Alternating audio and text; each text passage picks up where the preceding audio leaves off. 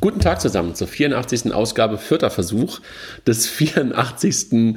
Äh, Fintech-Podcasts von Payment und Banking.com. Das habe ich mich verhasselt, aber es ist egal. Bei mir aus der Runde des Red Packs Raphael, den man gerade schon hört. Hallo Raphael. Hallo André. Aber bei vier Versuchen kommt man irgendwann durcheinander, ne? Das stimmt. Raphael, worüber sprechen wir heute? Ähm, heute zweiter Podcast im Jahr 2017 und wir haben Kist, ne, Contist und Christoph Plantener. Ich sag einfach Chris, das ist einfacher. Hi Chris. Super. Hallo Jungs und ja, gerne Chris, natürlich. Chris, stell dich doch mal ganz kurz vor. Der eine oder andere wird dich vielleicht kennen. Wir kennen uns auch schon länger. Der Raphael kennt dich auch schon und aber die Gäste kennen dich möglicherweise noch nicht. Stell dich doch mal ganz kurz vor. Ja, genau. Also eigentlich Christopher Plantiner, richtig, äh, schon äh, seit ein paar Jährchen äh, in unserem Umfeld unterwegs, richtig. Und äh, ich habe äh, den letzten Jahr eine neue Firma gegründet, die Firma Contist. Und ich denke, da werden wir uns heute mal ein bisschen drüber unterhalten. Ne? Okay, ja, gerne.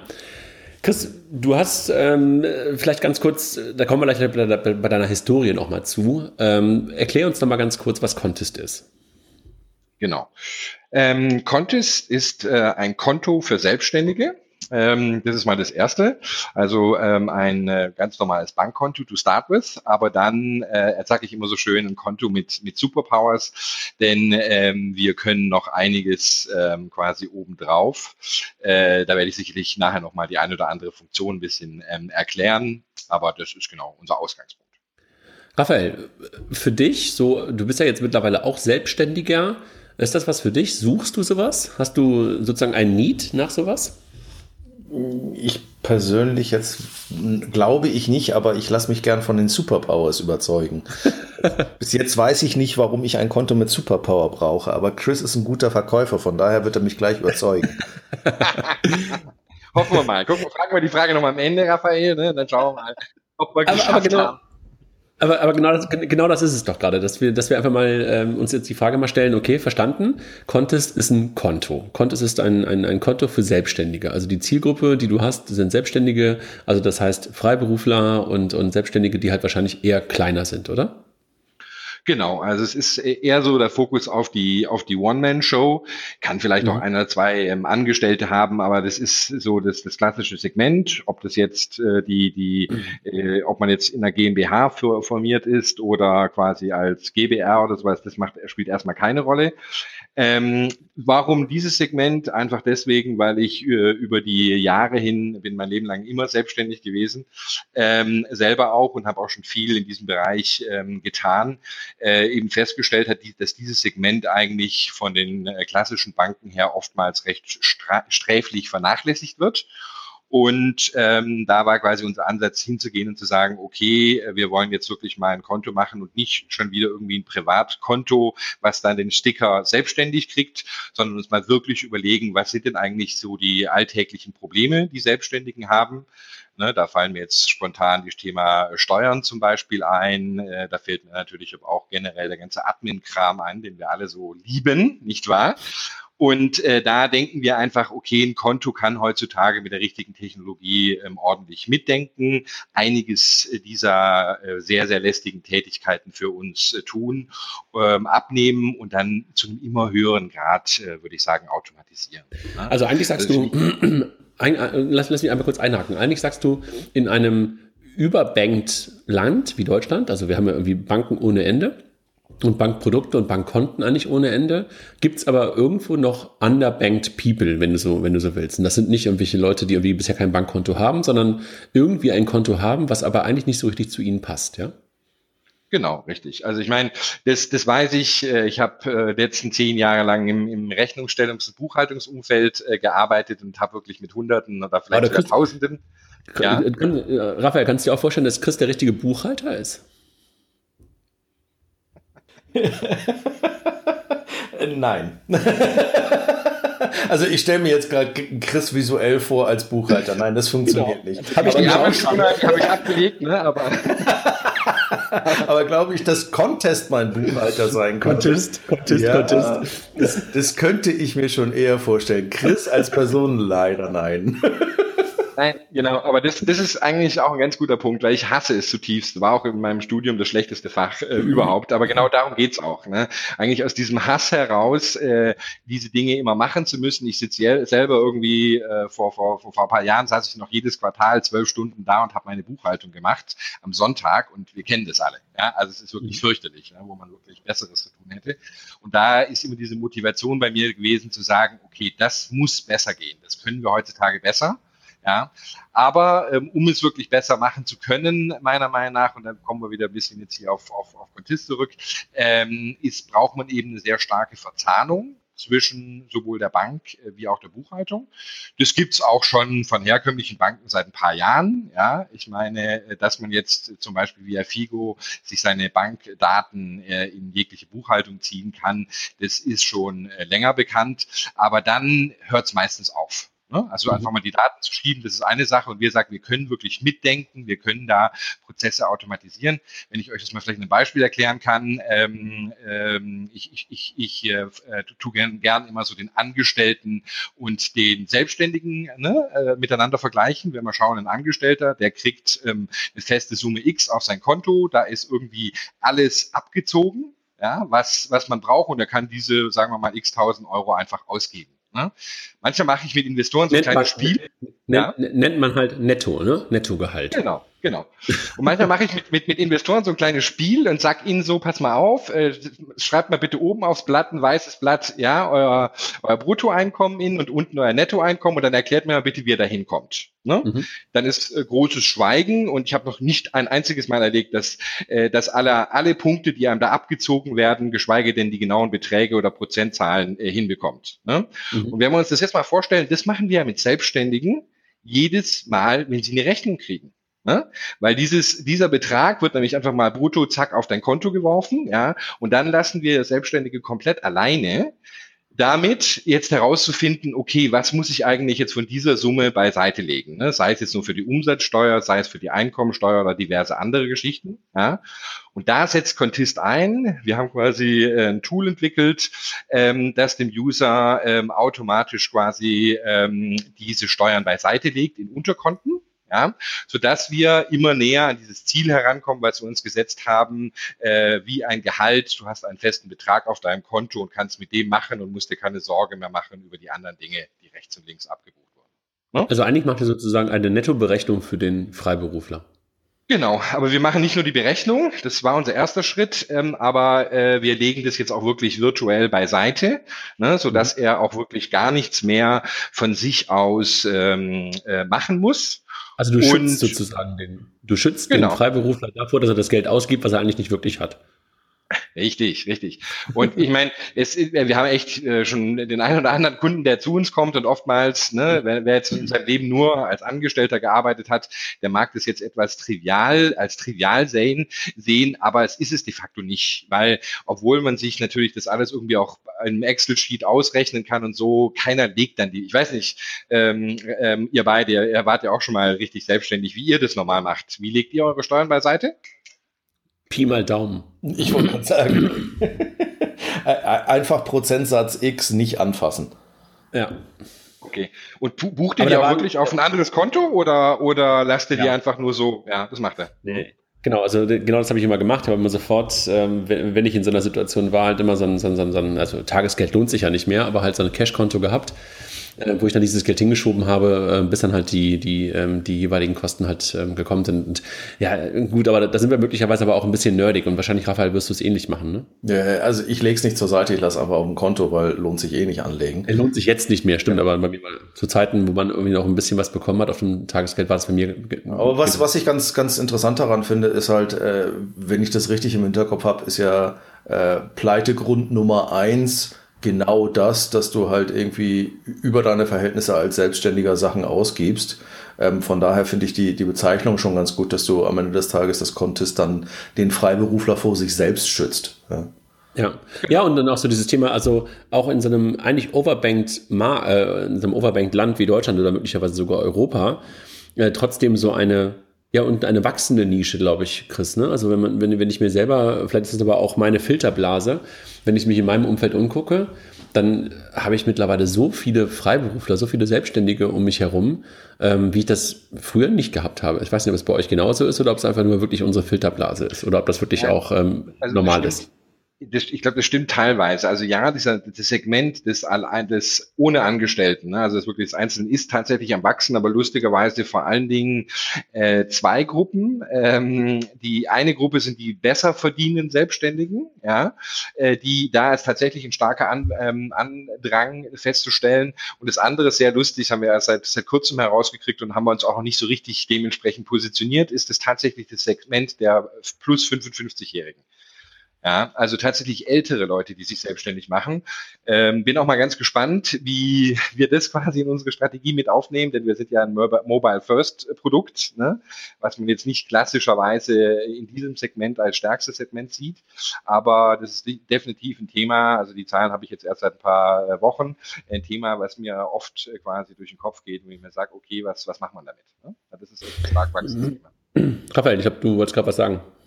Nee, ich fand das nur ganz spannend, weil plus 55 und Mobile First äh, äh, macht für mich kein, ist, ist keine, ist kein Ausschusskriterium. Ich meine, das iPhone ist eins der, der beliebtesten äh, Telefone äh, in der Generation älter. Hm. Weil man auch die Schriftart größer stellen kann. Genau, so für unser eins.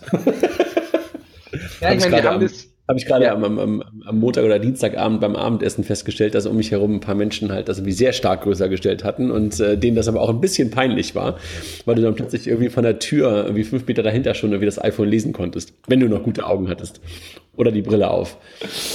Aber Chris, Entschuldigung, das war nur am Rande. Nee, nee, nee, nee, ist klar. Aber wie gesagt, es, ist, es, es wird sicherlich sehr, sehr interessant werden, äh, sich, äh, sich, sich anzuschauen, äh, Chris, wie dieses Segment damit umgeht.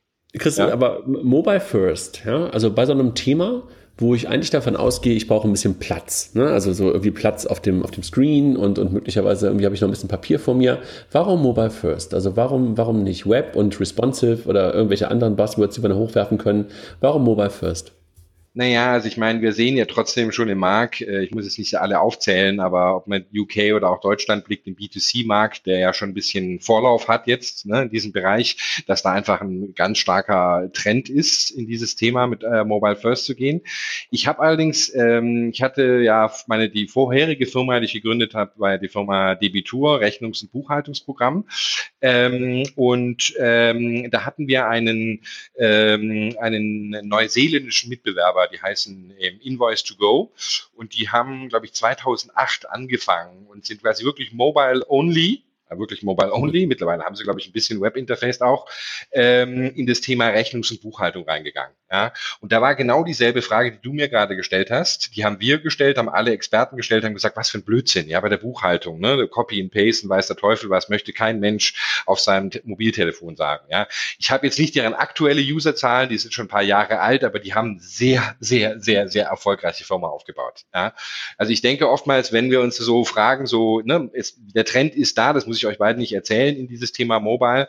Und ich glaube, es ist halt einfach eine Frage der, der, der Usability, ja, dass wir es halt schaffen müssen, auf diesen End-Devices äh, wirklich ein tolles Experience aufzubauen. Da muss man dann sicherlich auch nochmal drei, vier Mal iterieren, bis wir es immer ordentlich hinkriegen. Aber äh, das ist der ständige Begleiter. Und gerade wenn du dir vorstellst, so ähm, ne, du äh, Buchhaltung und irgendwelche Sachen kategorisieren und sowas ist jetzt auch eine Arbeit, die man nun wirklich nicht gerne tut. Aber wenn man sie gerade zwischendrin mal, ne, wenn man auf den Bus wartet, mal kurz irgendeine Sache kategorisiert oder sowas macht, ist es, glaube ich, viel, viel effektiver und viel weniger schmerzhaft, wie wenn ich mich quasi am Wochenende, wie es ich in den letzten Jahren immer gemacht habe, äh, zwölf Stunden lang hinsetze und dann fürs ganze Quartal die Buchhaltung mache. Mhm. War also für dich einleuchtend? Hm?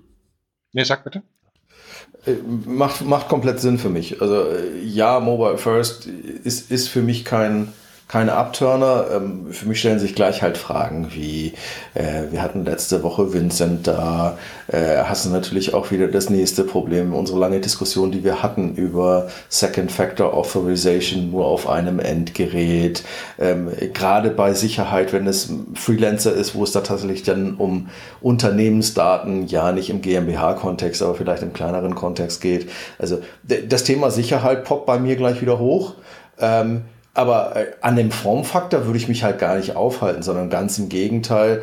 Ähm, was für mich halt noch eine Frage wäre, wäre, was man so klassisch früher aus dem Do-Kontext kannte, ähm, wie mache ich revisionssicher Fotos, weil wenn ich Mobile First will und ich dann äh, und Chris auch noch mal ein Buchhalter werden will, dann habe ich halt aber auch keine Lust, irgendwelche Sachen einzuscannen, sondern benutze ich das Telefon, um das einzuscannen. Und ähm, da kommt vermutlich die, die deutsche Regulatorik schon wieder ein bisschen in den Weg ist, ist sicherlich richtig, ähm, dass wir, und das haben wir auch noch nicht, äh, ne, wir haben jetzt gerade im, im November losgelegt, sind immer noch so in den, in den letzten Zügen unserer Beta-Phase, äh, dass wir da alles gelöst haben. Ne? Ähm, auch euer Gast der letzten Woche war schon Gast bei uns und wir haben uns ausgetauscht, also auch das Thema Sicherheit ist natürlich bei uns schon, ähm, schon, schon hochgepoppt und so, ähm, ist richtig, aber ich meine, nur, nur, nur weil es Herausforderungen gibt, ja, können wir jetzt nicht sagen, ich meine, der User möchte ganz klar mobile.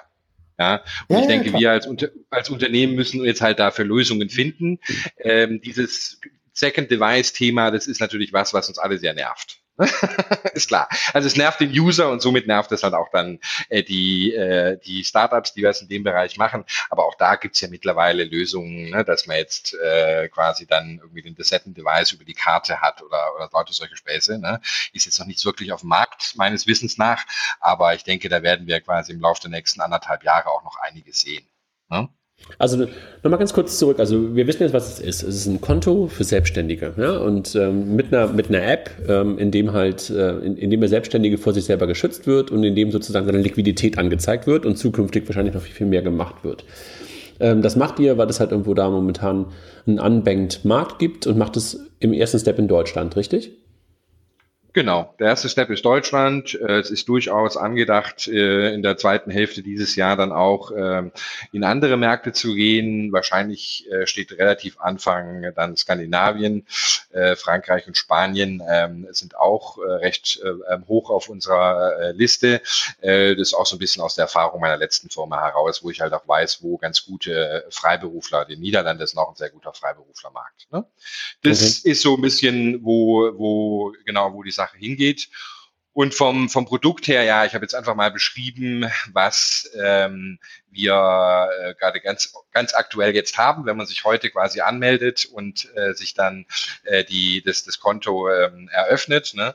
Down the line haben wir so ein bisschen eine Vision, ähm, wie soll ich sagen, äh, ne, ich habe ja vorher schon diesen Vergleich zu Angestellter und, ähm, und, und Selbstständiger gemacht. Wir sagen so im Endeffekt, wir möchten, dass äh, die, die Rolle des, des Arbeitgebers aufnehmen. Ne? Ich meine, der Arbeitgeber, der berechnet dir deine ganzen Steuern, aber der hilft dir natürlich auch noch dabei, eventuell mit einer Krankenversicherung oder äh, Thema Rente oder sonst irgendwas. Ja, also visionshaft geht es darum, quasi zu sagen, alle Dinge, die ein ähm, Angestellter ähm, von seinem Arbeitgeber klassischerweise auch angeboten kriegt, denke ich, können wir auch in einer smarten Art und Weise für den Selbstständigen anbieten. Ne? Das ist aber schon mhm. Zukunftsmusik.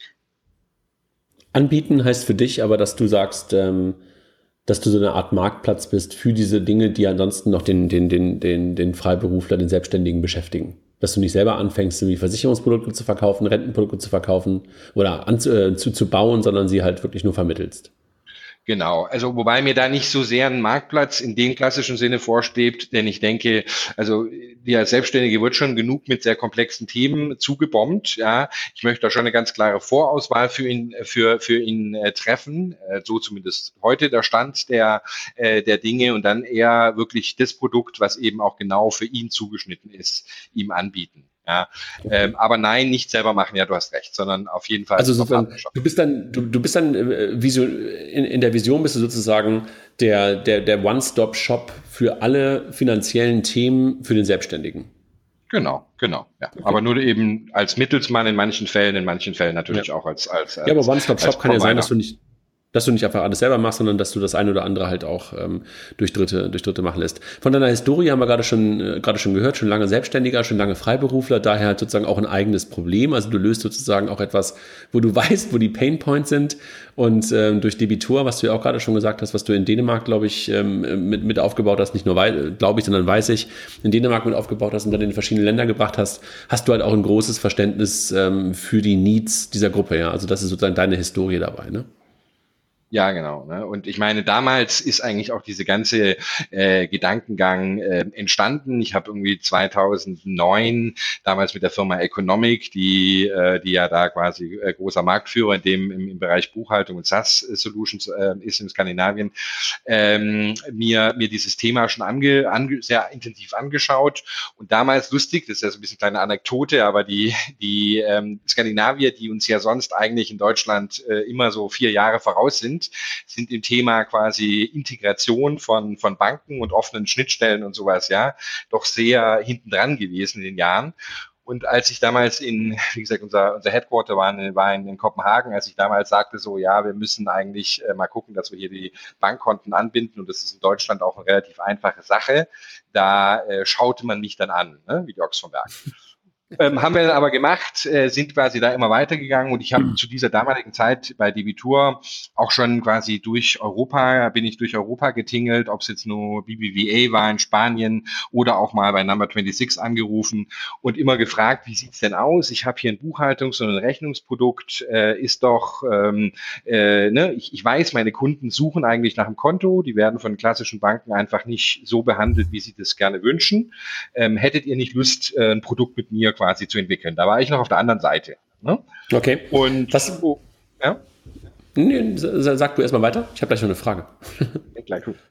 Ähm, nee, und dann habe ich eben äh, immer weiter durchtelefoniert und habe geredet und habe gefragt, wie sieht's aus, äh, wer hätte denn Lust, da was zu machen?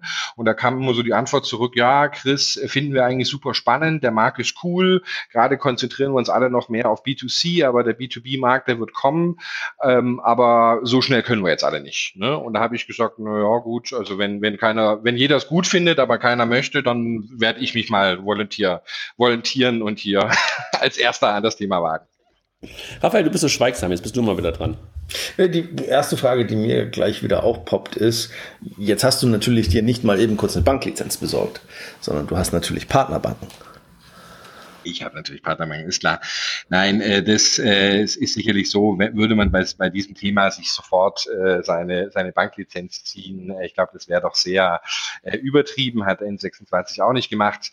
Äh, wir arbeiten eigentlich mit äh, einigen Playern zusammen in dem Bereich. Das Konto an sich wird von der Solaris Bank ähm, äh, quasi äh, betrieben und die haben die Lizenz, das haben wir ja schon seit einer Weile umgesetzt.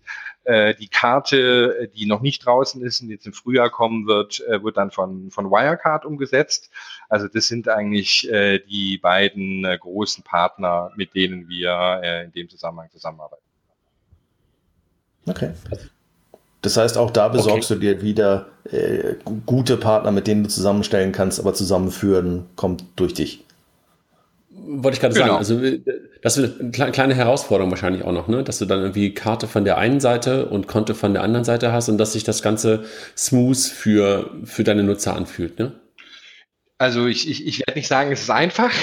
das wäre gelogen, ja.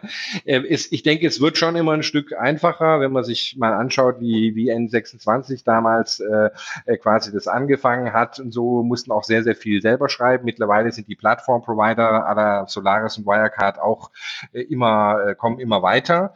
Eine richtig schöne Lösung aus einer Hand, ähm, ne? also das, ist immer so ein bisschen das Problem. Ich habe mit sehr vielen auch anderen gesprochen, bevor wir an unserer Plattform uns ausgewählt haben und leider Gottes hat, haben die diese, äh, also wie, wie nennt man sie, White Label Bank, Banken im Hintergrund noch nicht so die, die perfekte Lösung in allen Bereichen. Ne? Mhm. Deswegen weil, ist weil, Stück, weil, weil du aber natürlich irgendwie auch ein neues Produkt hast, was wahrscheinlich möglicherweise so noch nicht so richtig nachgefragt wurde. Und man hat ja manchmal schon das Gefühl, dass diese White Label Banken ja auch ein bisschen manchmal auch dahin getragen werden, was sie eigentlich gerade anbieten. Ne?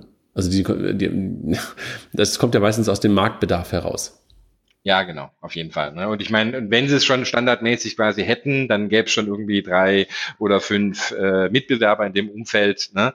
Äh, und dann, äh, dann Ne? dann, dann, dann wäre es wahrscheinlich für mich nicht mehr so interessant, in dem Segment zu arbeiten. Man ist halt ganz vorne mit dabei und ja, äh, das bedeutet halt auch oftmals, dass man ähm, auch diesen Bankpartnern, mit denen zusammen wirklich halt neue Produkte entwickeln muss. Ne? Das dauert leider seine Zeit.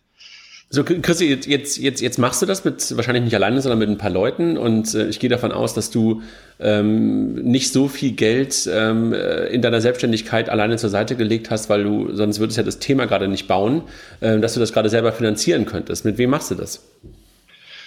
Ja, äh, wir haben ähm, schon den einen oder anderen Euro gekriegt, richtig. Ja, also meine Selbstständigkeit war erfolgreich, aber ja. da also würde ich jetzt so einem Team von 14 Leuten, ne, die, die wollen schon gefüttert werden. Ähm, nein, wir haben, ähm, wir haben zwei Millionen ähm, Euro bis jetzt äh, geraced. Davon kam die Hälfte vom dänischen Staat und die andere Hälfte von einem dänischen Company Builder und VC, die heißen Founders. Ähm, warum Dänemark? Ich habe ja quasi lange Connections nach Skandinavien und sowas und schätze äh, sie auch sehr, ob ihrer anderen Herangehensweisen in manchen äh, Bereichen. Also bis und jetzt. Trotzdem, äh, trotzdem der deutsche Markt als erstes, ja, ist ja interessant. Ja, das war, ich, wir sind auch so ein bisschen zusammengekommen. Die hatten eine ganz ähnliche Idee ähm, als, als, als ich quasi damals. Äh, Founders wollten auch eine App gründen, eigentlich kein Konto, sondern, sondern eine, eine, eine App, die dir quasi oben drüber legst über ein existierendes Konto, die dann quasi sowas ähnliches sagt, was wir jetzt machen. Und äh, ich war eigentlich anfangs Berater für die und die haben mich so ein bisschen gefragt, okay, soll ich jetzt da in den, wollen wir erst in den UK-Markt gehen oder wollen wir erst nach Deutschland gehen? Und ich habe damals gesagt, ja, ich sehe in Deutschland ein großes Potenzial, wie gesagt, weil es ein, under, ein underbanked Segment ist äh, in Deutschland. UK ist sicherlich auch sehr interessant, aber da kommen dann meistens die amerikanischen Mitbewerber relativ rasch rein. Ne? Da wird es dann meistens ziemlich gewalttätig, sehr früh.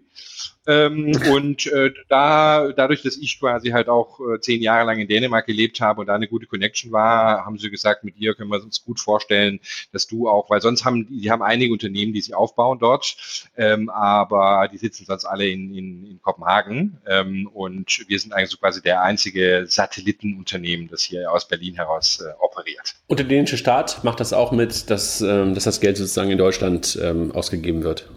Genau, das ist eine, das ist eine Exporthilfe sozusagen, ja. Und ich meine, unsere Mutterfirma ist in, ist in Dänemark, ne. Wir haben eine deutsche Tochterfirma. Wir werden sicherlich dann auch noch andere Länder äh, davon ausgehen. Aber für den dänischen Staat ist es durchaus äh, so, dass, ne, das ist quasi ein Anschub für deren Export. Und wir haben ja auch Leute, die aus Dänemark äh, heraus uns. Äh, okay. Also das heißt, Num äh, Founders, nicht Numbers, sondern Founders sind sozusagen diejenigen, die das Ganze gerade äh, finanzieren. Bist du gerade noch im Raisen oder suchst du gerade noch Geld oder, oder seid ihr gerade erstmal, ist alles gut? Ja, ich meine, wir haben Wobei noch. Die Antwort, die Antwort können Raphael und ich eigentlich auch gerade geben. Man ist immer auf der Suche nach Geld. Genau ihr, ihr, genau, ihr, ihr, kennt es, Jungs. Die, ähm, ich meine, wir, wir haben jetzt gerade nicht als, äh, erst äh, die, die letzte Runde im, im November zugemacht und äh, wir sind tatsächlich dann, kam so viel Interesse und ich kriegte irgendwie Anrufe über Anrufe und wir sind gerade dabei, quasi nochmal ein Afterclosing zu machen von, von dieser Runde. Ich gehe aber davon aus, dass es eigentlich jetzt äh, Ende Januar abgeschlossen ist und dass wir dann erstmal bis Ende des Jahres, bis dann äh, wieder, wieder, wieder Ruhe haben. Aber ich glaube, das Afterclosing wird jetzt auch nochmal ordentlich Geld in die Kasse spülen. Schön, das ist doch toll. Ja. Toll. Jetzt hatten wir schon mal ganz kurz die Wettbewerbssituation angesprochen. Wen siehst du denn als Wettbewerb? Also gern auch international. Ja, also ähm, ganz klassisch würde ich mal sagen. Ich meine, jetzt erwarten eigentlich halt ähm, alle immer, dass man jetzt so die ganzen neuen Player, äh, die jetzt im Markt kommen, äh, runterrasselt. Ähm, aber ähm, der, der, der klassische Wettbewerb ist auch die klassische Bank erstmal. Ne? Ich meine, der Großteil der Kunden in diesem Segment, ob sie da jetzt gut bedient sind oder nicht, sei dahingestellt, aber haben jetzt ein Konto bei der Sparkasse oder bei, bei der Deutschen Bank und so. Ne? Also wäre das jetzt äh, auch äh, falsch zu sagen, das wäre nicht, das wäre nicht auch Mitbewerber. Natürlich sind es auch. Ne? Ähm, wenn ihr jetzt eher auf die quasi neueren Player zielt, äh, dann ist da äh, unsere lieben Freunde aus, aus Finnland, ähm, Holvi, die ja schon äh, quasi dort ähm, auch ganz Schönes gemacht haben. Die haben ein bisschen anderen Ansatz als wir. Ähm, die versuchen eher so in einem Produkt eigentlich alles abzudecken, was man irgendwie ne, von der Rechnungsstellung zum Webshop, zum, äh, zur Buchhaltung und so weiter aus einer Hand zu machen. Äh, das widerspricht meiner Philosophie, da glaube ich nicht dran. Ich glaube nicht, dass, es, dass man in der Lage ist, als, als Startup wirklich alle diese Bereiche aus einer Hand ähm, abzudecken. Ich bin da eher, folge da eher der, der Philosophie, mach sehr, sehr gute Partnerschaften mit den richtig guten Playern. Dann hast du insgesamt ein Produkt, was sehr rund läuft, ne? anstelle zu versuchen, das jetzt alles selber zu bauen. Ja. Mhm. Das ist da so die, Unter, die Unterscheidung. Dann haben wir, habe ich vorher schon genannt, N26 äh, geht ja jetzt auch in den, in den B2B-Bereich rein, ist auch sehr, ähm, ist auch sehr interessant. Da sehe ich so ein bisschen anders. Wenn ihr mich jetzt fragt, ähm, die, ähm, ich meine, das ist halt das, was ich den herkömmlichen Banken oftmals vorgeworfen habe. Das ist, man nimmt einfach das Privatkonto und, und, und macht jetzt irgendwie den, den, den Sticker Business drauf. Ja, damit ist es für mich nicht getan. Das versuchen wir nicht bei Contist zu machen, sondern wir sagen, ja klar, natürlich musst du irgendwie ein Konto haben, wo Geld rein und raus geht. Ja, aber die Funktionalitäten oben drüber, die ich ja vorher beschrieben habe, das macht eigentlich den Unterschied. Ne? Und äh, da sehe ich momentan, ne, mal gucken, wo es, wo der Weg bei Ihnen hingeht. Ähm, ich habe ja sonst eigentlich bin ich ein Fan. Ich denke, äh, die Jungs von, von N26 haben da schon irgendwie eine tolle Leistung gemacht. Ähm, aber momentan sehe ich in diesem Segment einfach so, dass sie einfach das MeToo von ihrem, von ihrem Privatkonto äh, machen. Manche Leute sind damit zufrieden, aber wir gehen dann einen anderen Weg. Weil du aber auch sagst, okay, das Konto und so, das, das, das, bekommst du dann, aber du willst ja mehr als Konto. Das ist ja, glaube ich, auch der große Unterschied. Also wenn ich da mal ganz kurz so rekapituliere, dann hört ihr ja nicht damit auf, einfach nur ein Konto anzubieten, wo du wirklich auf das Privatkundenkonto nur einen Sticker drauf machst und die Karte möglicherweise noch ein bisschen anders labelst, sondern du willst ja wirklich Intelligenz, Intelligenz da reinbringen. Das ist immer ein schwieriges Wort, Intelligenz bei Software und so, aber egal. Ähm, aber das willst du da reinbringen und willst im Grunde genommen das, was dich früher jedes Quartal zwölf Stunden gekostet hat, möglicherweise reduzieren auf drei bis vier Stunden für den jeweiligen Freiberufler oder möglicherweise noch weniger. Eine und das Stunde. ist, glaube ich, der, eine halbe Stunde, okay, ja, gut, äh, gut, gut zu wissen. Ähm, und das ist ja echt ein großer, großer Unterschied zu dem, äh, was wahrscheinlich äh, ansonsten so angeboten wird. Ich habe ja immer so ein, so ein Beispiel im Kopf. Ähm, Chris, wir kennen uns ja äh, schon etwas länger und ich habe dir das ja auch schon ein paar Mal gesagt und du kennst es ja von deinem Vater, glaube ich, auch noch. Ähm, es gibt so eine Bank, äh, die für mich die klassische eigentlich Freiberuflerbank ist, die Apo-Bank. Ne? Und ähm, die macht das auch schon immer und immer und immer, dass die natürlich ihr Konto nicht nur als ähm, Datensilo oder irgendwie betrachtet, sondern hat sich schon immer in die Lösungen der jeweiligen Ärzte, der jeweiligen Heilberufler und Freiberufler ähm, integriert. Ne? Also da ist es irgendwie schon immer so. Da, da kann man, glaube ich, auch viel von lernen. Wobei die natürlich auch noch weit weg von den Gedanken sind, wo du heute bist, dass die einfach noch einen Schritt weiter denken. Aber trotzdem sind die schon, ähm, schon immer so auf diesem Weg gewesen. Und da sieht man halt auch diesen Need bei dieser Zielgruppe. Also deshalb, das wollte ich damit eigentlich nur sagen. Ja, und ähm, die finde ich immer so ein wunderbares Beispiel, die, die Apotheker und, und, und Ärztebank. Ja, genau, genau. Also ich meine, es, es, es gibt sicherlich auch noch spezialisierte ähm, Anbieter hier und da und ich denke auch, der Markt an sich äh, ist, ne, wir, wir gehen jetzt in den Bereich der, der Nische rein, wie groß die Nische ist, äh, to be defined, ja. Aber in, äh, in, in Deutschland reden wir hier selbstständig was, vier, viereinhalb Millionen, äh, je nach, äh, je nach Statistik, ja. Ähm, aber es gibt sicherlich auch noch Unterbereiche und wenn man sich die APO-Bank anschaut, obwohl das Segment der, der Ärzte ja jetzt eigentlich auch nun wirklich nicht groß ist, stückzahlenmäßig, ne, ähm, mhm. machen sie damit, glaube ich, schon ein sehr, äh, haben sie schon ein sehr lukratives Geschäft damit gefunden. Ne? Mhm. Ja, ist gut. Also ich meine, es gibt in es gibt äh, in, äh, in Amerika noch den einen oder anderen Player, in, ähm, in, in Großbritannien auch. Äh, ein Beispiel zu nennen, zum Beispiel Revolut. Finde ich schön, was die Jungs machen. Auch ist auch ein, auch ein sehr cooles Produkt. Die haben sich jetzt sehr eher auf diese auf die Currency Exchange fokussiert ist, denke ich, für uns in, im Euro-Raum jetzt nicht so der große Brüller, aber in Dänemark sehe ich immer, dass es äh, ganz gut zum Einsatz kommt. Die wollen jetzt mhm. auch mhm. äh, in den Bereich äh, B2, äh, B2B gehen. Das ist so ein bisschen, wenn ich mich jetzt in dem Segment umhöre und spreche auch schon mit dem einen oder anderen VC, das scheint so 2016, vielleicht noch 2017, wir werden sehen, so ein bisschen das, der Schwenk zu sein, ne? Im, dass, dass da quasi alle gerade draufsetzen ähm, weg vom, oder weiß nicht, weg vom B2C, aber auf jeden Fall halt ein, ein gewisser Fokus ähm, aufs, ähm, aufs B2B-Segment. Äh, das freut mich natürlich. Ähm, als ich damit angefangen habe, war mir das nicht so bewusst, dass das äh, jetzt gerade so in, in aller Munde kommen würde. Ne? Mhm. Das ist eine neue, Definition von B2B. Ne? Bei B2B reden wir ja bei Fintech gerade mal davon, dass ähm, Fintechs damit sozusagen eigentlich den großen Banken irgendwas verkaufen, aber hier ist jetzt wirklich der Business, der, der Small, Medium Business und Businesskunde gemeint, ne? der Endkunde wiederum. Ne? Genau, genau. Ja.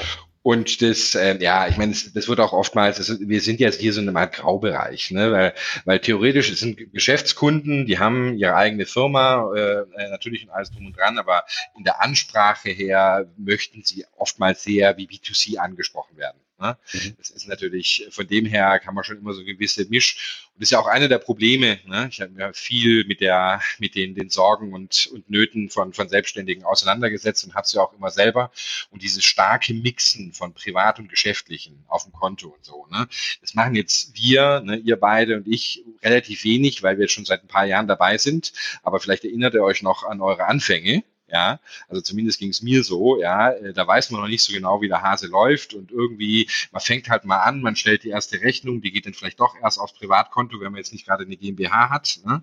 und dieses, ne, und dann irgendwann schlägt einmal der Steuerberater den Schädel ein, so was machst du hier eigentlich, ja, und das ist ja total aufwendig, also ich, also typisch dauert es einfach zwei, drei Jahre, bis auch so ein Selbstständiger irgendwie mal in so ein, äh, in so ein System reingefallen ist, wo er sagt, ich fühle mich einigermaßen sicher, ich kann hier ganz gut arbeiten, Ne?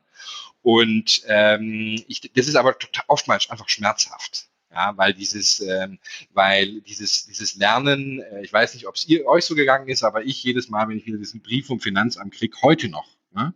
Steht mir so ein bisschen die Angstsperren auf, dem, auf der Stirn, so was habe ich wieder falsch gemacht. Ne? Das habe das hab ich wieder vergeigt. Ja? Und ähm, das versuchen wir natürlich auch so ein bisschen die Leute an die Hand zu nehmen, gerade die frisch gründen und sagen, äh, ne, hier machst du das System, machst du das mit uns. Ähm, äh, wir ersetzen nicht den Steuerberater im Endeffekt, aber wir helfen dir im Endeffekt, dass du halt nicht in diese großen Engpässe kommst, ach shit, hab vergessen, jetzt die, die Steuer beiseite zu legen. Ne? So okay.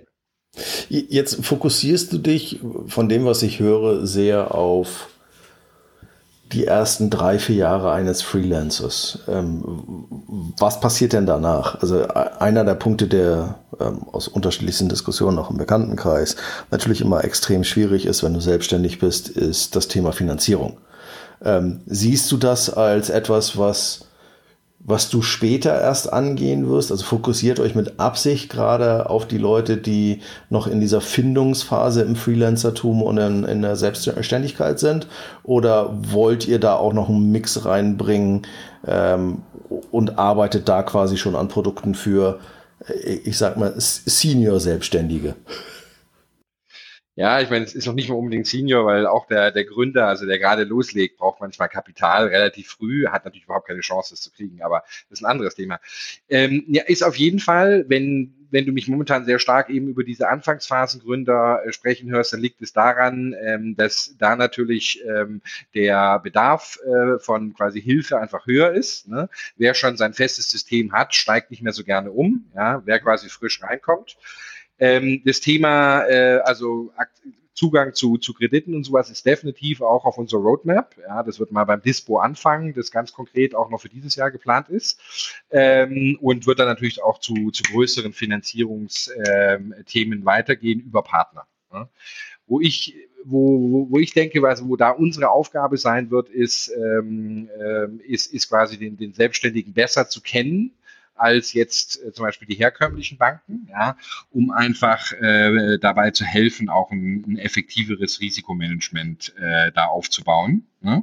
Weil äh, ich glaube, da liegt die, die Krux tatsächlich in, in diesem Bereich. Mit meinen eigenen Banken, wo, wo, wo ich bin, Hausbanken, äh, bin ich oft in der Diskussion und ich, ich sage immer zu Ihnen, ihr wisst doch, ich bin irgendwie jetzt, mein, ich war noch nie angestellt, war mein Leben lang selbstständig. Ihr wisst genau, wie viel über die Jahre auf mein Konto kommt und ihr wisst, da ist auch kein Monat gewesen, wo das nicht so der Fall war.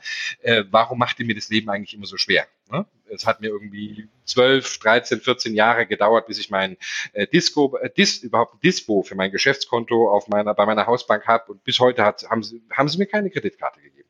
Privat habe ich das alles, das ist schön, aber, aber nicht geschäftlich, ja. Und, ähm, und, und das ist, äh, das, ich rede dann immer mit denen und das ist jetzt eine Bank, äh, ohne den Namen nennen zu wollen, die sich auch auf das Segment der Ärzte äh, spe spezialisiert hat. Und, mit drei Buchstaben. Da, Genau, und äh, da, ähm, da ist jetzt mein Vater auch äh, gewesen und ich weiß ganz genau, dass wenn du eben Arzt als Selbstständiger draufstehen hast, dann wird's dir vorne und hinten reingeschoben. Aber und das, ist ähm, nicht, und, und das ist nicht die, die halt Handball heute überträgt, ne? Ähm, nee, genau. Jetzt haben wir es komplett ausgeschlossen, ne?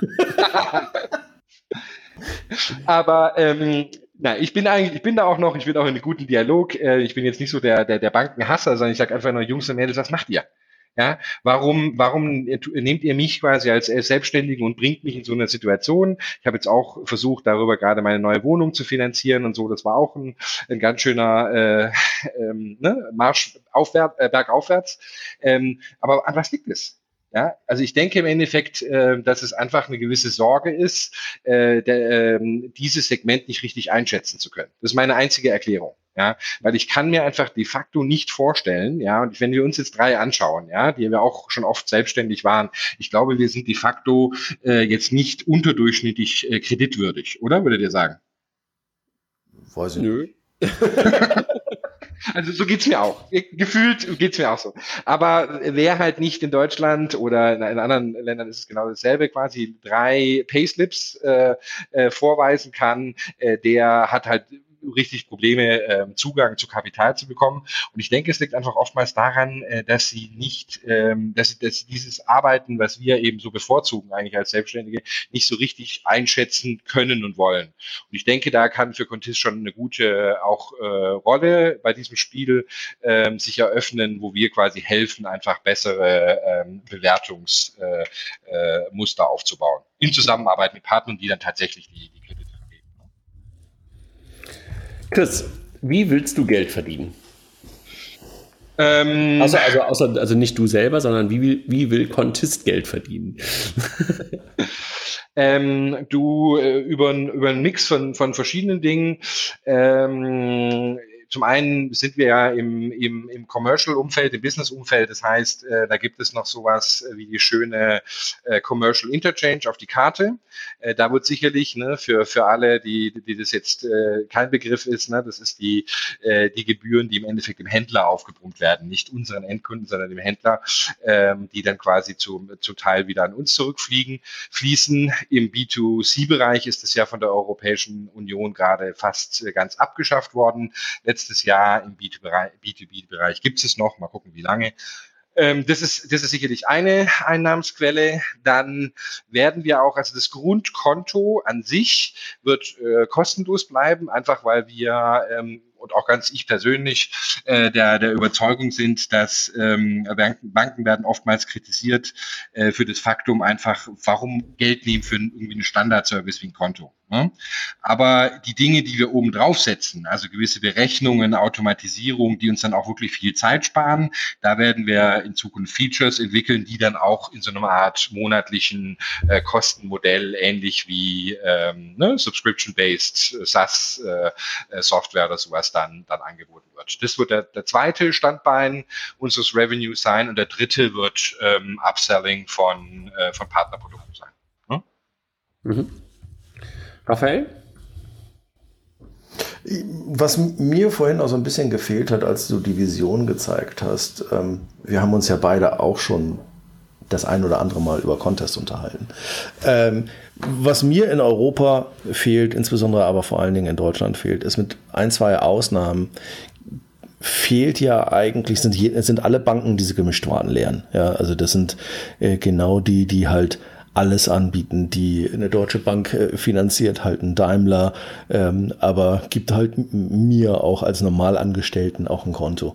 Ähm, und da kommt meines Erachtens, bin ich komplett bei dir, Chris, halt dieses, äh, es gibt kein Risikomodell für, für Freelancer, weil ist halt schwer, da irgendwie alle über einen Kamm zu scheren. Äh, plus du hast viele, viele Outlier. Ähm, das, was es in, in Deutschland ja wenig gibt, sind halt echte Commercial-Banken. Also Banken, die sagen, lieber Endkunde, wenn du Endkunde bist und Privatperson bist, geh bitte woanders hin. Ich nehme nur Geschäftskunden. Ähm, ist das etwas, wo du sagst, lange Sicht, vielleicht fünf Jahre, vielleicht sechs Jahre, vielleicht zehn Jahre, willst du dich zu einer Commercial Bank entwickeln oder willst du nur SaaS-Service mit Bankanschluss sein? Gute Frage.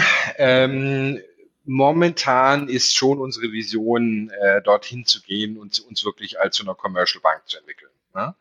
Also ich, wie, wie du es gerade schon sagtest, ich habe auch das immer angekreidet, dass quasi man, man, man bietet eigentlich alles an, wirklich Fokus auf Selbstständige, auch nicht zu groß. Äh, ich will jetzt nicht anfangen, irgendwie für eine GmbH mit zehn, zehn Mann äh, unbedingt ein Konto zu, zu entwickeln, sondern wirklich in diesem unteren Segment bleiben. Aber ja, schon, schon, schon, schon eine Commercial Bank. Ähm, ich denke, wir sind gerade momentan in der Phase, wir haben gerade gelauncht, es ist äh, sehr gut, ähm, um, äh, um zu testen. Ich denke, es gibt einen großen Mehrwert, diese Services dort oben drauf zu bauen. Ja, aber ja, wir sind neu und wir müssen unseren Markt beweisen. Ja, und erst beweisen, dass dieses, unsere Vision und unsere Idee funktionieren, bevor wir dann den nächsten Schritt gehen können und wirklich sagen, okay, äh, äh, ne, Direction Commercial Bank. Das heißt, ich denke, dieses Jahr, wenn du dich unsere Service und unser Konto anschauen wirst äh, und vielleicht auch noch nächstes, wird sicherlich äh, dieser SaaS äh, ne, ähm, Software-Punkt ähm, im Vordergrund stehen. Aber ja. du hast ja vorher schon selber Kredite und sowas angesprochen. Also wenn man dann in diese Richtung geht, dann muss man dann auch, glaube ich, ein bisschen weniger standardisierte Dinge anbieten. Ja. ja. Okay, verstanden.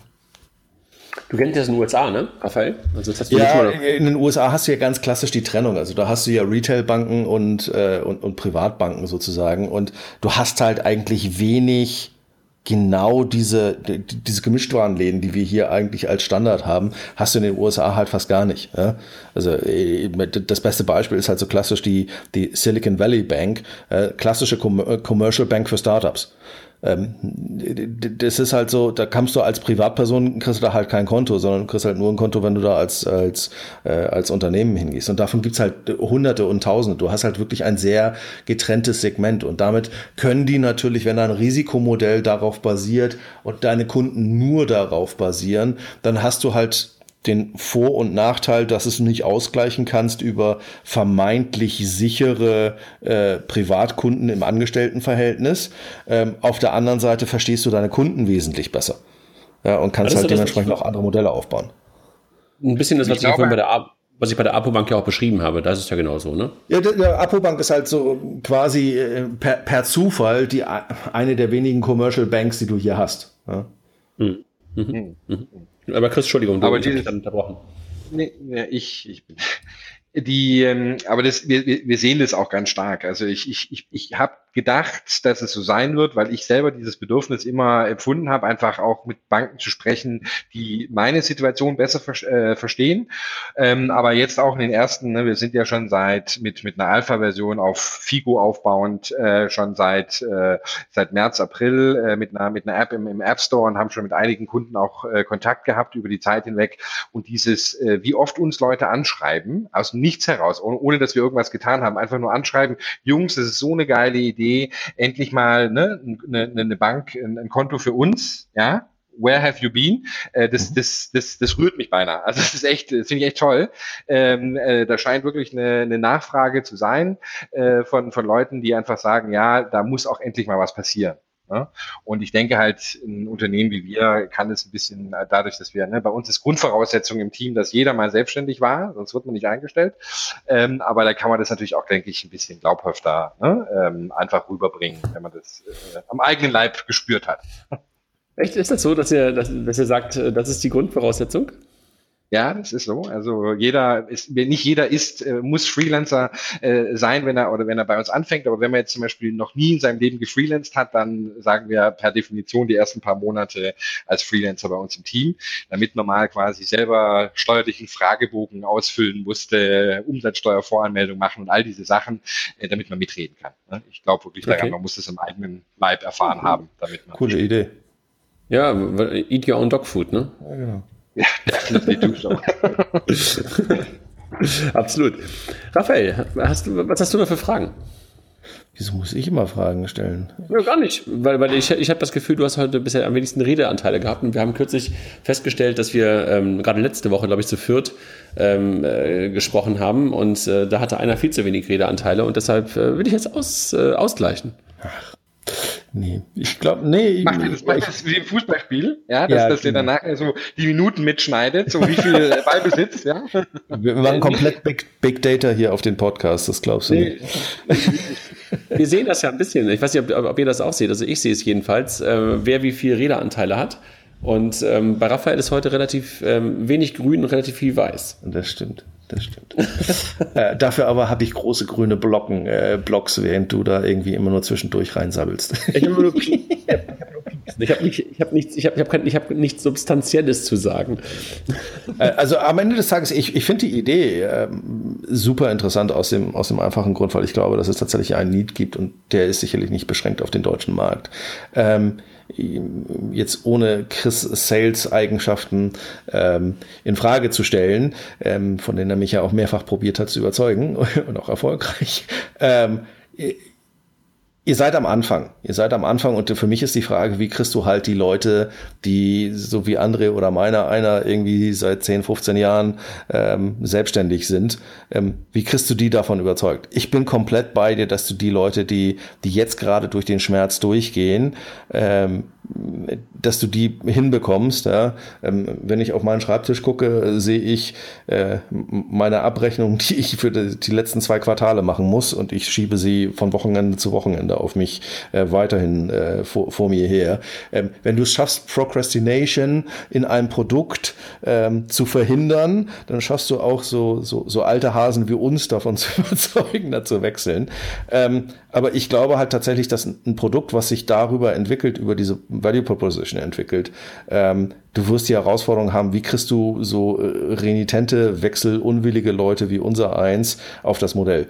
Äh, da äh, glaube ich halt tatsächlich, dass Finanzierung einer deiner Keypoints sein wird, weil das ein riesen Painpoint ist für jeden, der seit ewig und drei Tagen Freelancer ist. Ja, möglicherweise auch Kreditkarte, ne?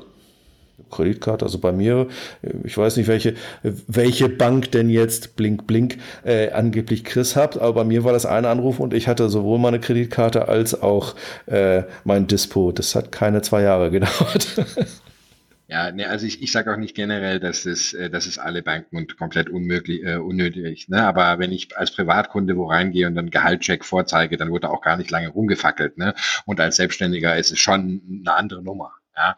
Aber nicht, dass es unmöglich ist, eine Karte zu kriegen bei einer herkömmlichen äh, Bank äh, heutzutage oder ein Dispo. Nein, aber das ist durchaus ein, äh, das ist durchaus ein Problem, was viele Leute haben. Also ich, ich will mich da gar nicht äh, hervortun, als ich hatte kein Problem, ihr alle habt alle ein Problem. Nein, es ist tatsächlich so, dass du als, als Selbstständiger bekommst du nicht mal eben ein Dispo wie jeder andere auch. Ja? Es gibt Leute, die haben halt irgendwie einen Paycheck von, äh, von 2500 Euro und kriegen von der Bank irgendwie ein Dispo von 7000 Euro eingeräumt, wo du dich auch nur fragst, so, äh, Moment mal Macht das jetzt Sinn? Ja, äh, also zwischen B2B und B2C, selbst in dem, in dem Freelancer B2B unterscheiden die Banken da sehr, sehr, sehr deutlich. Ähm, ich glaube tatsächlich, das, was, was mir sehr gefällt an, an der Idee und ich hoffe, dass da viele White Label Banken auch mal sehr genau zuhören. Das, was Chris machen will, ist Bankprodukte mit Banken zusammen entwickeln. Und er kann der Katalysator sein, um dieses strubbelige, sehr weit aufgefächerte Freelancer-Segment zu kanalisieren und zu sagen, das sind Features, die äh, diese strubbelige Gruppe braucht und verlangt. Mhm. Und das ist tatsächlich mein, mein, mein größter Wunsch in diesem, in diesem Kontext, dass sich Banken, haben wir immer die Diskussion Fintech versus Banken zusammen mit Banken, äh, und einer der Punkte, den wir ja auch immer wieder sagen, ist, die Banken müssen auch verstehen, dass ein Fintech einfach ein, eine Product Roadmap vor sich herschieben kann, die halt einfach Kundengruppen, mit denen die Banken vielleicht so ein bisschen out of touch sind, Feature Requests haben, die umgesetzt werden können, die halt einfach beneficial sind für beide. Ja. Und da glaube ich halt sehr, sehr deutlich in dieser, in, in dieser Nische dran. Mhm. Glaube ich total auch. Also dieses Thema Vernetzung ist es, glaube ich, eigentlich. Ne? Also was du da eigentlich ähm, herstellst und oder schaffst. Und äh, das ist etwas, äh, ich, ich sage sag immer, Banken müssen accessible werden. Und nicht nur White-Label-Banken, sondern eigentlich auch alle, die sich momentan die momentan immer glauben, dass sie eigentlich so in ihren, in ihren Silos, wie ich sie vorhin schon beschrieben habe, glücklich sind. Die müssen halt accessible werden, um halt in den richtigen Kontext zu wandern. Und der Kontext ist halt unter anderem möglicherweise eine App, ähm, die sich mit, meinem, äh, mit meiner Buchhaltung beschäftigt. Und äh, das ist etwas, was, bis, äh, was Banken halt bisher noch nicht wirklich verstanden haben. Und da ist Chris einfach, glaube ich, völlig richtig unterwegs, gar keine Frage. Ja. Hm, hm. Genau, ich meine, jetzt Es, es, es geht, da, geht ja auch darum, ne? ich meine, man hat ja eine, eine, auch eine große Abhängigkeit trotz alledem, äh, was heißt Abhängigkeit? Ne? Ich würde ja lieben gern das ein oder andere Bankprodukt äh, auf die Straße bringen. Es geht ja darum, wie du schon sagtest, einfach einen Filter zu bauen, zu sagen, okay, wir verstehen dieses Segment der Selbstständigen sehr gut, aber äh, ohne die Mithilfe der, der, der Banken, die dann auch diese Produkte dahinter liefern, zumindest jetzt äh, ist es, wäre das auch schwierig. Ne? Also ich sehe das auch eher als eine, als eine Opportunity, äh, zusammenzuarbeiten als irgendwas anderes. Absolut. Jungs, haben wir noch irgendwas vergessen bisher? Also äh, wir, ich finde das hochgradig spannend, Chris, das weißt du ja auch und möglicherweise sind wir hier auch ein bisschen biased heute, ähm, Raphael, du und ich, aber so ist es ja manchmal, dass wir einfach bestimmte Dinge mehr mögen als andere Dinge mögen. Ähm, haben wir irgendwas vergessen? Wir haben darüber gesprochen, Chris, ähm, sozusagen, wo das herkommt. Also warum äh, Contest, was ist Contest, haben, haben glaube ich, alle verstehen können. Was ihr anders macht als die anderen, ist, glaube ich, auch sehr, sehr klar geworden, mir jedenfalls. Und ich glaube, Raphael haben wir, glaube ich, ein paar Punkte ganz gut rausfinden können. Über die Vision habt ihr gerade noch mal ein Stück weit, äh, Raphael, danke, danke für die Frage, noch mal sehr stark geschärft, was es eigentlich wird. Ist es halt eher ein SaaS-Modell? Ist es ja ein Commercial Bank-Modell? Wir haben das Thema Funding gesprochen. Wir haben über deine Partner gesprochen, wir haben über die Next Steps an die ein Stück weit gesprochen. Wir haben einen Wettbewerb beleuchtet mit Holvi, Number 26 und ein paar amerikanischen Beispielen. Dann haben wir über das Thema Business Case gesprochen. Ähm, wir haben darüber gesprochen, Chris, ein Stück weit auch, äh, was so die Herausforderungen für Selbstständige heute sind, warum du das eigentlich machst. Das hängt so ein bisschen mit der Warum-Frage zusammen. Haben wir irgendwas vergessen? Ja, den Promo-Code ja, für unsere Hörer. also wir, wir, wir für ein kostenloses Produkt, ja, du bist ein es ist, ist schwierig, aber ich meine, man, man, man kann, wir sind wie gesagt noch, in, noch im, in den letzten Zügen des, ähm, des, des Betas. Äh, ab, ab nächsten Monat wird es dann äh, quasi losgehen, aber man kann auf unsere Webseite sich auch die App runterladen und, äh, und, und loslegen. Ähm, Contist.com oder contist.de oder was, was ist die? Contist mit k.com, genau. Ja. Also K-O-N-T-I-S-T.com, ja? Richtig, so ist ja. es. Und im App Store einfach Contest. Ne? Das bringt mich vielleicht noch zu, zu einer Sache. Wir haben ja vorher schon gesagt, wir, wir sind natürlich ein äh, Startup, äh, 14 Leute mittlerweile, aber Ressourcen ist halt immer so ein schmerzhaftes Thema, kennt ihr auch gut. Das heißt, wir mussten halt mit einer Sache anfangen, haben bis jetzt nur die iOS-App, ähm, aber an der Android-App wird jetzt äh, ab äh, heute früh wird zurückgeschossen, so dem Motto. Äh, wir gehen davon aus, dass wir die jetzt auch äh, in, in, in Bälde, also zwei Monate oder sowas, ähm, auf, äh, auch auf den Markt bringen können, weil da stehen natürlich schon einige Leute verständlicherweise und sind ein bisschen sauer ähm, weil wir sie noch nicht reinlassen können. Wir hatten bis jetzt auch, ab, für, für letztes Jahr war es nur möglich, äh, natürliche Personen und noch keine juristischen Personen onzuboarden. Das ist jetzt laut Vertrag seit Januar möglich. Äh, wir müssen gerade noch ein bisschen Feinschliff an unserer Onboarding-Strecke da machen, aber ich denke auch so äh, in zwei Wochen, denke ich, ist es soweit, dass wir dann auch äh, wirklich die UGs und äh, Mini-GmbHs und so weiter und so fort ähm, onboarden können. Da hatten wir, haben wir auch, haben schon einige tausend Leute zählende Warteliste, die dann auch wirklich darauf wartet, dass wir das jetzt äh, umkriegen. Und dann, äh, was wir noch, äh, an was wir noch gerade anbearbeiten, was auch ganz spannend ist, ich habe ja ziemlich viel zum Thema äh, Integration äh, mit dem Thema Buchhaltung äh, gearbeitet, äh, äh gesprochen und äh, um quasi mal schon ganz frühen Stadium zu beweisen, was man automatisieren kann und was für mich so die Vision dieser Geschichte ist, haben wir in den letzten Wochen äh, sehr stark mit, mit Debitur, meiner vorherigen Firma, zusammengearbeitet. Natürlich macht es einfach, kenne ich Produkte gut, äh, um diese beiden Produkte zu verknüpfen so dass wenn ein User im Endeffekt beide Produkte benutzt, dann auch äh, das Matching auf beiden Seiten automatisiert äh, funktioniert. Also er muss im Endeffekt nur noch eine Rechnung stellen und dann ne, kommt das Geld rein, das wird automatisch zur Debitur gepusht. Bei uns sieht er dann die Rechnung auch, es wird gematcht, wir tun automatisch die Umsatzsteuer und Einkommensteuer beiseite tun. Also wirklich diesen Prozess von A bis Z mit noch kleinen Lücken, die wir, äh, die wir langsam schließen werden, ähm, ähm, automatisiert darstellen kann. Also wer mal wirklich Lust hat zu sehen, wo wir hinwollen, in Zukunft wird sicherlich auch noch andere Anbindungen geben und so, aber wer das heute in dem frühen Stadium sehen möchte und auch wirklich die, den Nutzen da mitnehmen möchte, dem kann ich wärmstens empfehlen, äh, die Kombo dieser beiden Produkte auszu, auszuprobieren, weil da kann man wirklich sehen, wo wir hinwollen. Das ist, wird jetzt auch äh, nächste, übernächste Woche gelauncht. Also es ist schon im App Store, aber noch hinter einer Feature Flag, bis, äh, bis alles äh, wirklich rund läuft. Cool. Das klingt doch gut. Das klingt doch gut.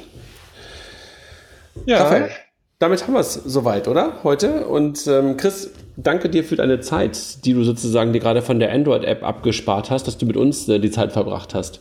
Aber immer, Jungs. Das ist ja so nett mit euch zu reden und danke, dass ihr mich eingeladen habt und mich Labersack äh, hier habt mal sprechen lassen. Aber ich hoffe, gerne.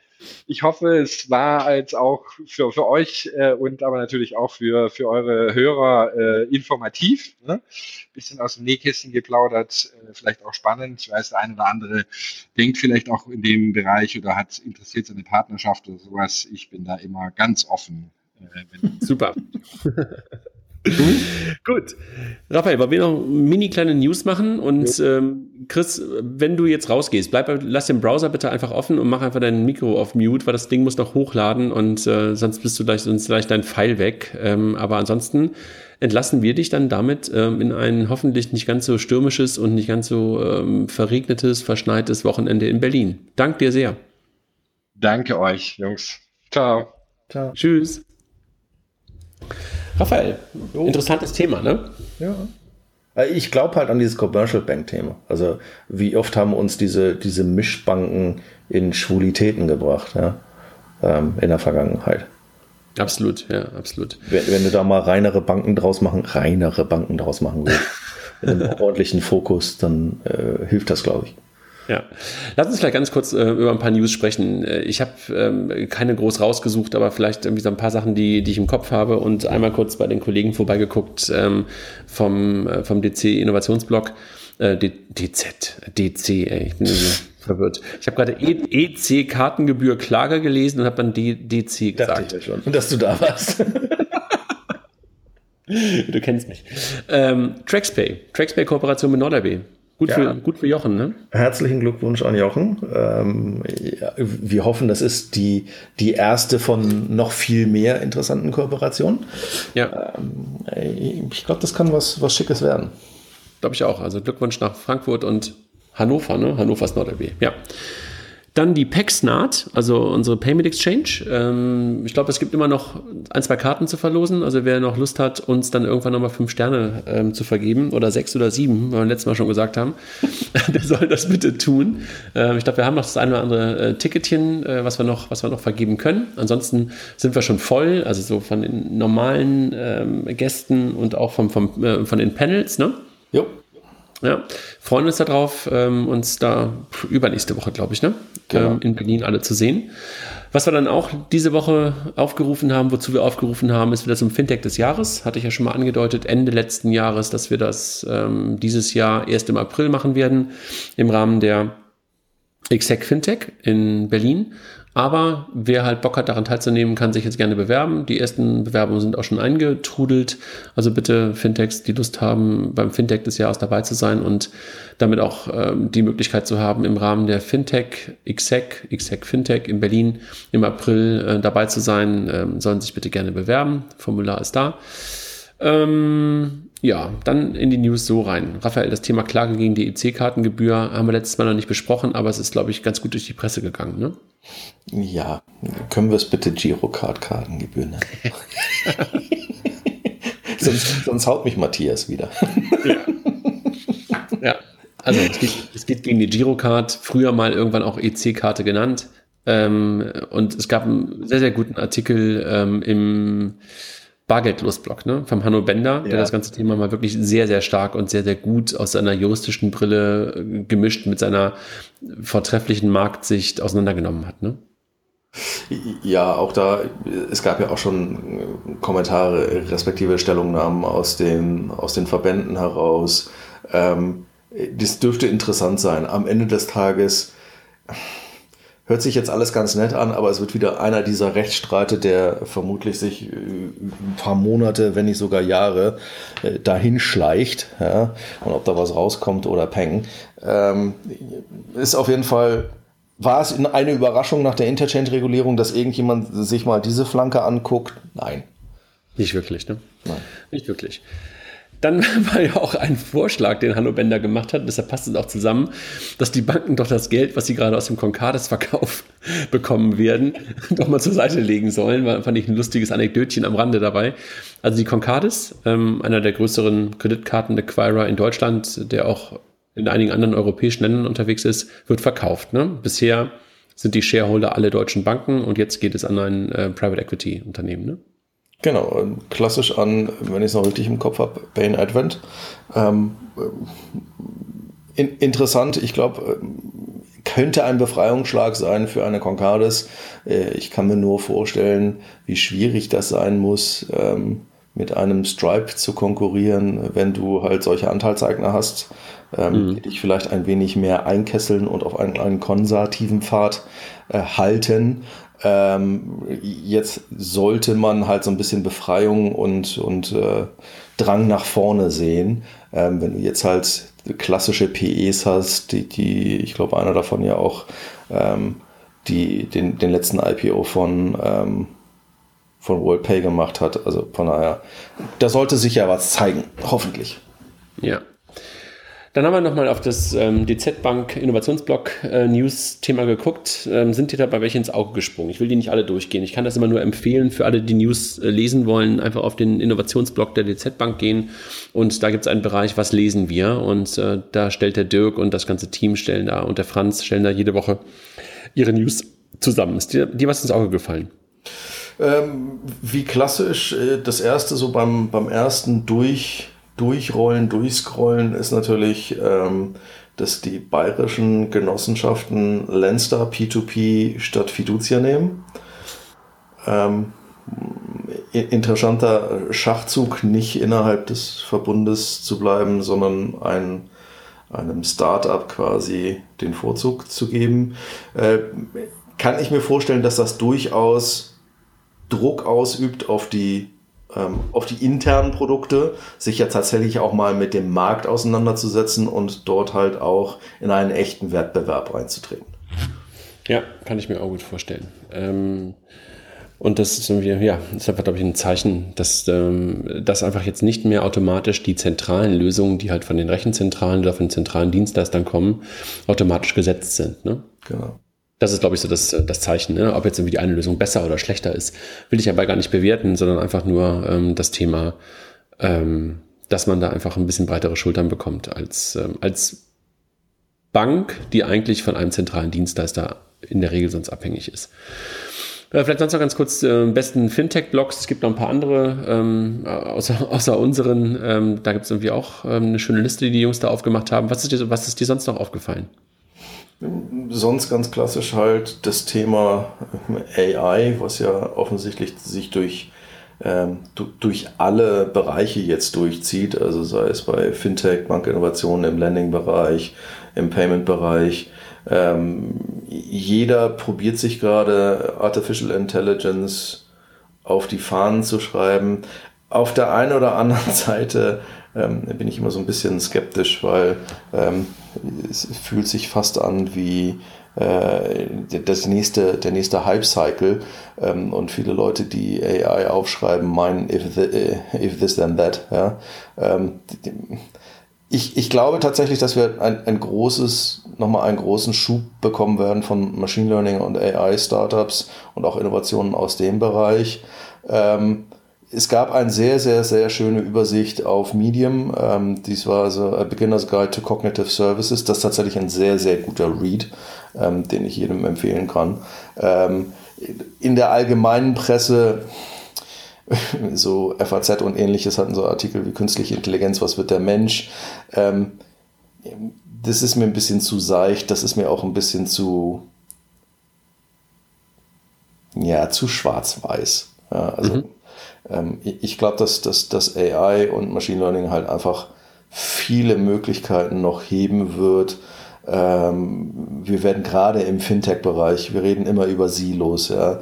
Wir reden immer darüber, dass es halt unendlich viele Daten gibt in Banken, in Versicherungen, äh, in, in klassischen Ländern, äh, also Lending-Firmen ähm, und im Investmentbereich, die halt noch nicht wirklich gehoben werden. Das ist durchaus ein Thema, was in den USA seit Jahrzehnten schon ganz gut bearbeitet wird.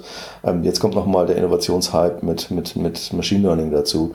Da werden wir, glaube ich, in den nächsten fünf, sechs Jahren sehr viele interessante Sachen sehen. Ist das eigentlich nicht nur ein anderer Begriff für Big Data-Nutzung?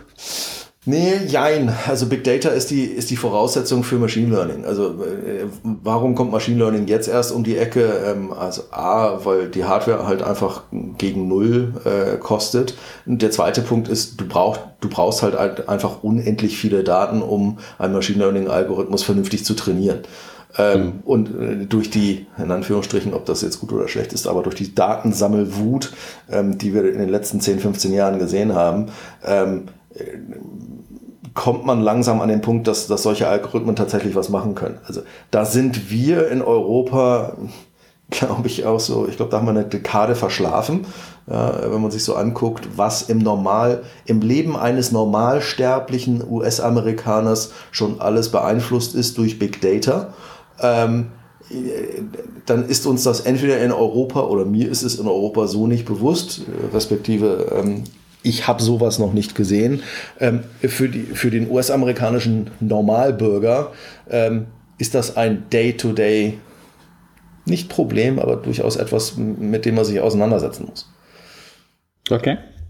Ja, also mit Sicherheit.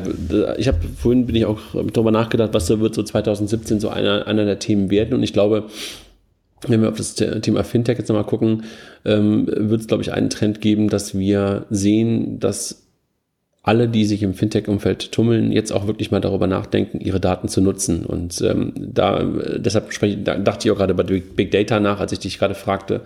Ich glaube, dass das Thema jetzt gerade mal anfängt ähm, und alle haben bisher irgendwelche innovativen, innovativen fancy Lösungen am Frontend gebaut und jetzt geht es halt darum, mal ein Stück weit weiter nach hinten zu gucken und das, was da hinten liegt, wirklich so aufzubereiten, so zu nutzen, dass du es halt äh, dann auch wieder nach oben ähm, noch schlauer spielen kannst. Ne?